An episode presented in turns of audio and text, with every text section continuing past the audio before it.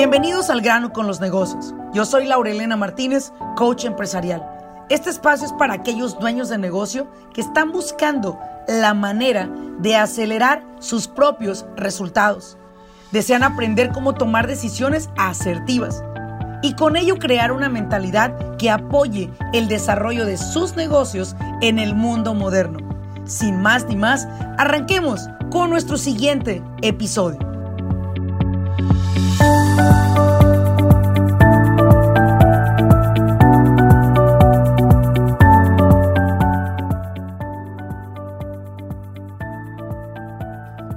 Hola, ¿qué tal? Bienvenidos a un podcast más del grano con los negocios. Quiero hacerte una pregunta. ¿En algún momento has considerado integrar a personas que conforman tu familia a tu negocio? O posiblemente tú eres aquella persona que ya tienes un negocio y este negocio se compone exclusivamente de tus familiares. Te hago una pregunta. ¿Cuál ha sido tu experiencia de trabajar al lado de tu familia? O, más importante aún, ¿cuál ha sido la experiencia de ellos trabajar a tu lado? Vamos a comenzar con este episodio que lo he nombrado precisamente la experiencia que la Orlena ha recibido de asesorar empresas familiares.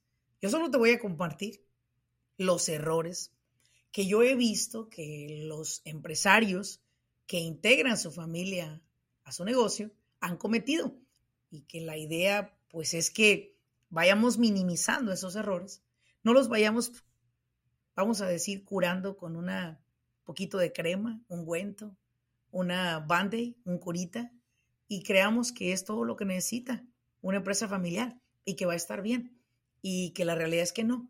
La realidad es que hoy en día muchas empresas familiares están enfrentando algo que yo llamo the growing pain, el dolor del crecimiento de una empresa familiar. Vámonos pues de lleno a hablar acerca de este tema. Y bueno, una de las cosas que yo aplaudo mucho y estoy muy a favor es que los negocios sean establecidos con tu familia. ¿Por qué no? Porque al final del día ambos tenemos una visión muy similar, si no casi igual, en la cual buscamos siempre que nuestros negocios mejoren, que nuestra familia tenga una mejor calidad de vida, que en la cual posiblemente algunos de ustedes eh, se desarrollaron o crecieron. Posiblemente la vida, pues de pequeños no fue tan fácil. Quizás pasamos limitaciones juntos y ahora pues juntos también queremos sacar adelante todo lo que se pueda en el negocio. Y bueno, déjame te explico algo. El primer error que yo veo en las empresas familiares es que contratamos a aquellas personas, ¿sí? Que vienen a ayudarnos, pero nos vienen a ayudar con un corazón y con una disposición súper canija, ¿no? Quiero mucho tu compañía, primo, prima o hermano, yo voy a dar lo mejor. Traen toda toda, todas sus ganas y traen toda, toda, toda su ignorancia, que al final del día se dan cuenta que las ganas, el corazón, la garra, la pasión, no fue suficiente para sacar adelante un negocio familiar. Lo que yo creo hoy en día es que contratamos personas de nuestra familia que no están capacitados están enamorados, no me lo malinterpretes. Están sumamente enamorados de ese proyecto, lo aman inmensamente igual que tú, les gusta estar contigo, disfrutar de tu compañía, pero es como están con poca capacidad en habilidades, ¿verdad? En conocimientos para la empresa.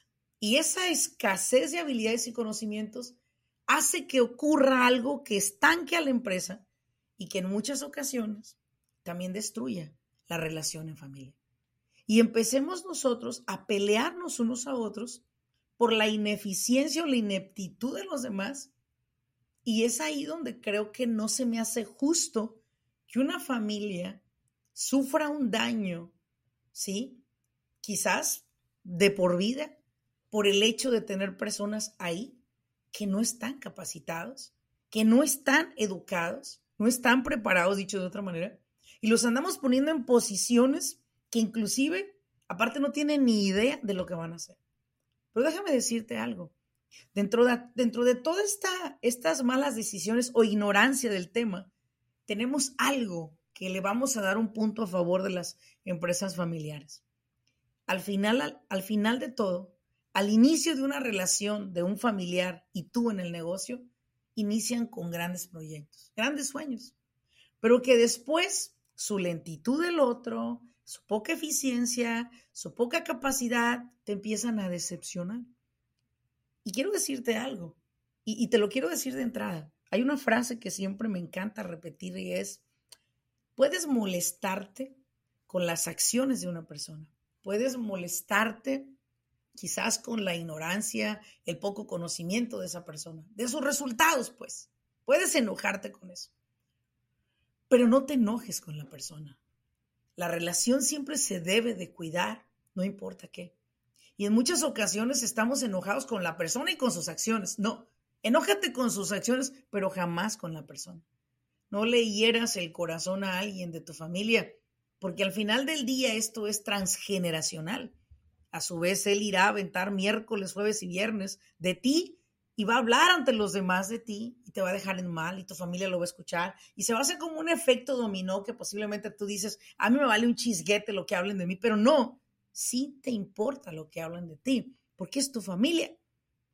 Entonces es mejor, antes de contratar a un familiar, examina que esa persona cuente con las habilidades, los conocimientos, las capacidades y quizás la experiencia, si fuera posible, antes de colocarlo en cualquier posición. Deja de hacer negocios con el corazón. Y si este familiar no tiene nada de esto de lo que acabo de hablar, pues no hay que contratarlo. No hay que contratarlo. Vamos a hacernos un favor antes de que todo esto se derrame y, y nos ofendamos y nos mentemos el 10 de mayo y todo. Vamos a hacer una, sinceramente, una tregua con la persona y decirle, mira, vamos a hacer algo. Yo te voy a poner ¿sí? A prueba. Vamos a estar conscientes que si esto no funciona, fírmale aquí, te vas. ¿Sí? Digo, ¿para qué nos tardamos tanto tiempo si en tantas semanas me puedo dar cuenta si esta posición es para ti? Y si no, pues posiblemente no es la empresa ideal para ti. Quizás tus habilidades, conocimientos y talentos no sean los que mi empresa necesita de ti. No vayas y le digas, bueno, pues deja ponerte a prueba. Si sirves para la empresa, te quedas y no te vas a la miércoles. No, dale chance, dale la oportunidad. A lo mejor sale bueno, you never know. Tengo muchas personas que conozco que han contratado a sus primos, que son profesionales y que han hecho un trabajo increíble por las empresas. Llego a pensar a veces de la, el nivel de responsabilidad que los primos cuidan más de la empresa que el propio dueño. Lo he llegado a ver. Entonces, examina todo esto como si fuese un extraño, como si fuera una persona que nunca conocías antes. De igual manera, haz que tu familiar pase por los procesos de contratación en tu empresa. No lo lleves con el corazón. Puedes cometer un error y peor si sus madres de ustedes son familiares o sus padres, van a salir mal. ¿Y qué necesidad hay de llegar a esas consecuencias cuando podemos decirle no, muchas gracias? ¿Qué te parece? Vámonos al segundo error más común. El segundo error tiene que ver mucho por la manera en la cual nos mostramos favoritismos en las empresas, nos le mostramos más, somos más vulnerables o sensibles ante quienes componen a nuestra familia. Normalmente yo lo veo así como que, pues esta, esta prima tuya o este primo son los primos perfectos, los canijos. Ellos no cometen errores, ellos no llegan tarde, ellos son perfectos y, defiendes a ese individuo frente a los demás. Déjate digo una cosa, ¿eh? si en algún momento te demanda un familiar, te va a quebrar tu corazón. Es por eso que siempre he dicho, no cometas el error de verlos diferentes en un sitio de trabajo. Antes que todo, déjale en claro a tu prima o a tu primo, a tu propio hermano o hermana, mira, vas a trabajar aquí y aquí no hay favoritismo. Tú llegas tarde, yo sanción por llegar tarde. Tú no llegas, bueno, pues tampoco se te paga el día, ¿no? O no completas un trabajo de acorde y hay consecuencias, pues te aplico la consecuencia. Aquí vamos a hacerlo parejo, como el que viene a cortar el pasto, aquí no lo deja ni más grande ni más corto de un lado. Él se lo lleva parejito. Así vas a hacer tú en tu negocio. Evita ese error de no verle los errores, válgame la redundancia, a, los que son tus familiares, solo a los ajenos les ves los errores. Porque déjame te digo algo.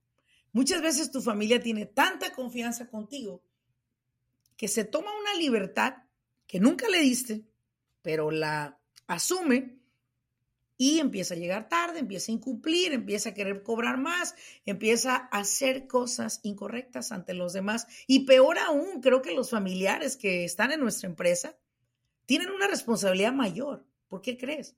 Porque van cargando la bandera del dueño de la empresa. Es como a ti te ven conectado o en conexión con tu primo, tu hermana o quien esté de tu familia en la empresa. Y dicen, ah, mira, entonces este huevón que llega tarde, mi jefe llega temprano, pero este huevón es el, es el feo de la familia, el pato feo de la familia, ¿no? Y es como, ¿para qué podemos llegar a eso? Evitémoslo. Vamos a ser muy claros y transparentes y decirle, mira, lo que yo necesito de ti es que sigas las reglas que a todo empleado se le aplican. Tercer error, tercer error, y creo que como voy mencionando, los va subiendo la intensidad del error. Asociar a tu familiar a la empresa. Escucha muy bien, no cometas ese error. Primero tienes que, tienes que, que te tiene que quedar claro, tiene que quedar claro qué significa una sociedad. Voy a dar mi punto de vista, a lo mejor yo no tengo la verdad absoluta, pero cuando me preguntan qué es una sociedad, yo siempre he dicho que es la unión de habilidades, conocimientos, experiencia, no necesariamente la parte monetaria, ¿sí? Sino es que los dos veamos hacia el mismo lado, tengamos conocimientos en común, experiencias en común para sacar adelante esta empresa. No es el que me voy, voy a poner en tu negocio 50 mil dólares y ya soy dueño la mitad. Óyeme, no ni lo aceptes en tu corporación, de antemano te lo digo, a un familiar, ni lo aceptes en una sociedad. Si vas a hacer una sociedad, haz formalmente una sociedad de partnership agreement en el cual a cada uno de ustedes se les deja claro cuáles son sus obligaciones y responsabilidades de la empresa. Pero no cometas el error de integrarlo a la corporación donde le das un 50% de de propiedad de la empresa o de ownership y que al final de año le tienes que dar el 50% de las ganancias que quedaron o el 50% también de las deudas, esas no las va a querer.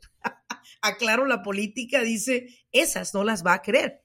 Pero tienes que dejarle en claro que somos socios de la A a la Z. Hay un partnership agreement de por medio. Es tu primo, es tu hermano, pero hay un partnership agreement. Las formalidades construyen amistades para toda la vida. Te lo digo yo que en muchas ocasiones no formalicé muchos contratos, me dejé llevar por las palabras y cometí errores que me costaron perder gente buena en mi camino. Gente buena, sin compromisos, irresponsables, irresponsables hasta el copete, pero gente buena. Y por no haber hecho un contrato, un agreement, un partnership, salí bailando con la más panzona, como dice mi hermano. ¿sí? Salí bailando, ¿sí? Con algo que no era lo correcto. Salí pagando consecuencias, salí perdiendo dinero y aparte salí siendo yo la mala de la película. Háganme el chingado favor. Sea, aparte salí yo siendo la mala de la película. Postdata, si me escuchas, es para ti. Ay, no te creas, de broma. Sí, mira, déjame te digo algo muy importante. No, no puedes estar haciendo sociedades sin tener un partnership agreement. Te lo digo porque ya tengo mucha experiencia en ver los dueños de negocio pelearse en una mesa como hermanos por falta de claridad, ¿verdad? En las responsabilidades y obligaciones de ambos. Todos queremos saber que nos van a dar el 50% de la ganancia, pero no queremos dar el 50% para pagar impuestos ahí es donde ya la puerquita tuerce el rabo y es ahí donde empiezan, empiezan los problemas. Todo problema que se ocasiona en una empresa es por dinero. O porque pagas mucho payroll y no hace nada la persona, es muy flojo. O porque le estás dando mucho dinero de comisión y no está haciendo su trabajo. O porque quizás esa persona está ganando lo mismo que tú y no está dando lo mismo que tú. Y empiezan a darse unas situaciones y discrepancias cañonas. Evita este tercer error. Siempre formaliza tu sociedad. Hazle claro a esta persona y no lo metas, no lo agregues a tu corporación o a tu LLC o a tu C Corp o a tu S Corp. No lo hagas. Te lo digo yo, no lo hagas. Hay otras maneras de hacerlo para que puedas verificar si esta persona es la ideal para formar parte de tu legado. ¿Escuchaste bien? De tu legado. Y el cuarto punto, y es con el que voy a cerrar en este día, y lo, lo hago de esta manera, lo hago de esta manera el podcast, mira, quiero hacerlo para que te sirva, que si te vas a asociar, lo hagas correctamente. Que no cometas errores que lleven a tu familia en algún momento a tener esas diferencias, que en la fiesta de Navidad, pues ya estás enojada con el fulano que primo, la prima, o tu hermano, este, ¿a qué horas va a ir mi hermano, mamá, para no ir yo? Porque ese canijo no lo quiero ver. Y es como, ¿para qué quebrarle el corazón a mamá, papá, a las tías? Cuando al final del día hagamos lo que hagamos, el día de su muerte de cualquiera de los dos, ahí vas a estar en el velorio. Y quizás en algún momento tengas que reconciliarte con esa persona por X razón, que se suscite. Es mejor siempre tener claridad en las sociedades, porque es la necedad la que nos hace cometer los errores. La sociedad no tiene nada de malo el trabajar un empleado, un, perdón, un familiar como tu empleado en tu empresa no tiene nada de malo, puede ocurrir, siempre y cuando seas claro en tus términos, en tus políticas y en tus reglas. Si no lo eres, como siempre mi madre me decía, es ponte colorado una vez y no amarillo a cada rato. Y es verdad, es verdad. Vámonos con el último punto, con el que voy a cerrar este día. Fíjate muy bien si vas a hacer una sociedad o vas a integrar a un familiar, socio, a tu empresa, si vas a cometer esa decisión tan difícil en mi caso de tomar, ¿sí? Asegúrate de lo siguiente. Si vas a asociar a un familiar a tu corporación, asegúrate que tenga un crédito impecable. Asegúrate de eso. Asegúrate que esta persona tiene experiencia en lo que viene a hacer. Asegúrate que tenga una trayectoria. Asegúrate que esta persona ya tenga una trayectoria en esta industria. Y sobre todo, asegúrate de que siempre dejes en claro con esta persona que tu relación de amistad y tu relación de negocio no tiene nada que ver. Porque no sé tú, pero mira, yo cuando estoy aquí en mi oficina operando, en mi día a día, en mi chamba, en mi en mis sesiones, en mi trabajo, etcétera. Yo aquí, yo estoy en busca del resultado. Yo no estoy viendo si te hablé con una voz tenue, suave o dulce. Yo solamente te puedo llegar a decir, eh, Mayra, necesito que vayas ahorita en este momento a este lugar, hagas esta compra y la traigas a la oficina. Después requiero que vayas al banco, solicites esto y regreses conmigo. Muchas gracias. Pero muchas veces nosotros cometemos el error de decir, oye, Mayra, disculpa, mira, ay, chinga, ¿cómo te digo? No te quiero molestar, ¿verdad? Pero es que mira, ay, ¿cómo te digo, verdad? Este, ay, ¿cómo le digo a este cabrón para que no se enoje? Estoy segura que llegas a pensar eso. Ah, mira, Mayra, este, quería decirte que, ah, ay, ¿cómo te digo? Bueno, mira, quería ver si me hacías el favor. Ahí está el error. Ahí está el error. Me hagas un favor. ¿Por qué te va a hacer un favor? Un favor es algo que la otra persona no se va a beneficiar. Y se está beneficiando, está en payroll o está en, en, en, en diversificación de dividendos. O sea, gana dinero por lo que vende la empresa. Deje de utilizar el por favor como si fuera una plegaria de si no es, si no me lo haces tú, no lo va a hacer nadie. No. Dile, oye, requiero que se haga esto. Y es que así es como yo opero en mi trabajo. Y por eso lo he dicho siempre. Perdón si no te lo digo con la dulzura o la ternura que te puedo decir cuando estamos en casa, ¿verdad? Porque sabes qué, yo estoy operando en la chamba. No es lo mismo que estamos en casa, cenando, digo, oye, pásame por favor la salsita, ¿no? Para ponerle más aquí al pollito. ¿Sí? No es lo mismo hablar de esa manera, decirle, ¿Sabes qué? Requiero que se haga A, B y C porque necesitamos terminar D, E, F. ¿Sí? Es importante que aprendamos a hablarle a los que conforman nuestra empresa si es que son familiares. Y recuerda una cosa, tu familiar no es de cristal. Tu familiar necesita también que lo guíes. Y si tienes un familiar dentro de tu empresa, date el tiempo para entrenarlo. Y si no, date el tiempo para despedirlo. Lo vas a hacer feliz a esa persona y te vas a hacer muy feliz tú. Eso es lo que pienso yo de los negocios familiares. Son una gran oportunidad de crear legado juntos, pero hay una gran diferencia en valores, en visión, en deseos, en sueños. Y si no alineas estas dos cosas con ellos, vas a perderlo todo y vas a perder la amistad de ese ser humano que forma parte de tu familia. Así que piensa, ¿puedo tener un negocio exitoso con mi familia al lado? Sí se podría, siempre y cuando dejes claro todos estos puntos. Si ya lo has probado y no te ha funcionado, estoy seguro que estás de acuerdo que no tomaste todos los pasos que te dimos en este podcast. No te cierres a la oportunidad de tener uno que otro familiar contigo. Solo recuerda ser claro con ellos. Ellos se lo merecen. Espero que este podcast te haya agregado valor. Y como siempre, hey, ayúdame a llegar a más personas a través de compartir este podcast con otros empresarios que también están igual que tú, en busca de construir una empresa que les brinde tranquilidad, paz y grandes ingresos. Muchas gracias por seguirme en este podcast. Nos vemos en un siguiente episodio. Hasta luego.